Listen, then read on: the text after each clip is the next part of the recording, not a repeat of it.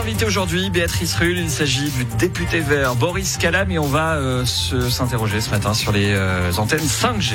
Bon, bonjour Boris Calam. Bonjour à vous. Merci d'être sur Radio Lac ce matin. Les antennes 5G donc qui ont été installées dans près de 3 communes sur 4 en Suisse selon une enquête de la RTS. 1650 nouvelles activées depuis le début de l'année, plus de 150 à Genève. On vous recevait il y a un peu plus d'un an, vous vous alarmiez de la situation des antennes 5G. Vous êtes euh, au bord du gouffre là maintenant? 150, je pense c'est bien plus. Euh, ça me surprend un peu le chiffre. J'ai pas refait les décomptes. J'avais fait plusieurs fois l'exercice euh, l'année passée de voir la progression. C'était juste effarant. Mais euh, c'est une machine de course. Hein.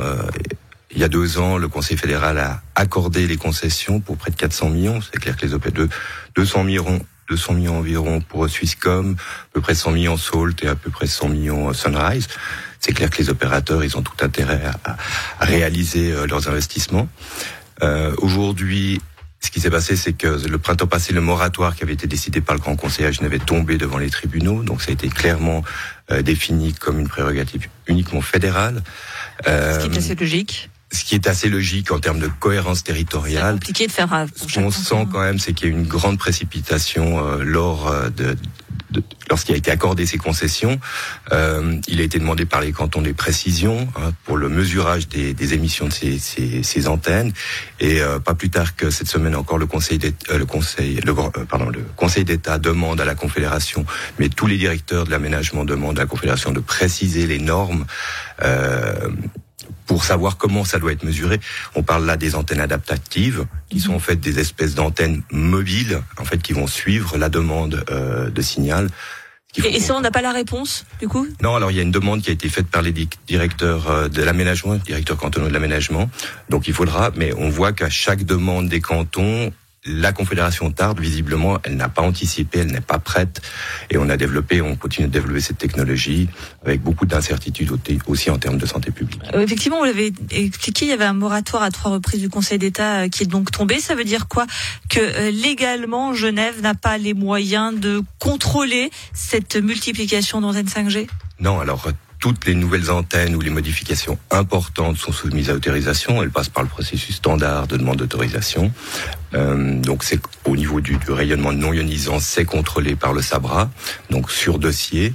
Euh, après, c'est le mesurage. Le cas échéant, s'il fallait faire des contrôles in situ, il faut savoir comment est-ce qu'on va mesurer réellement euh, les émissions de, de, ces antennes.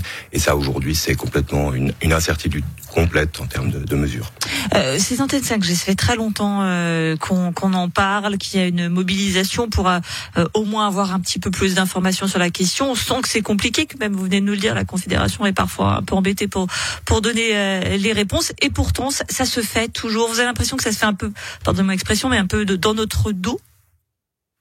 En tout cas, ça sur se, nos têtes? Ça se fait en tout cas avec beaucoup d'incertitudes sanitaires. Euh, à ma connaissance, il n'y a pas assez d'études qui, qui, qui les professionnels disent qu'il y a de, de différence entre 5G oui, et 4G+. Oui, oui. On dit, les 4G+, nous l'avons actuellement depuis longtemps. Hein. Euh, la 5G, c'est encore autre chose. Et puis après, c'est la puissance.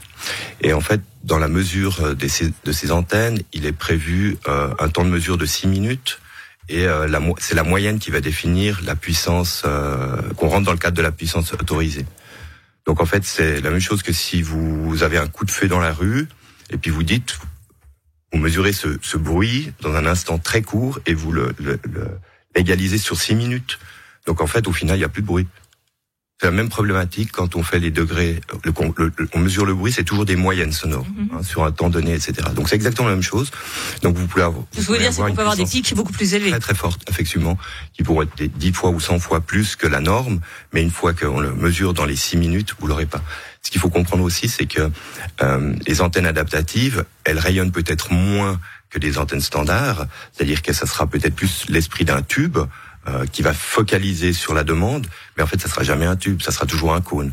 Donc le rayonnement ou la demande, elle sera quand même élargie. Il faudrait venir avec des petites pancartes pour voilà. expliquer parce que ça, ça non, non, mais bien sûr. Mais si on parle du tube, on, on peut imaginer. Euh, mais on, on, entend en tout cas votre inquiétude. Quelque chose d'assez précis, alors qu'on ne sera pas si précis que ça.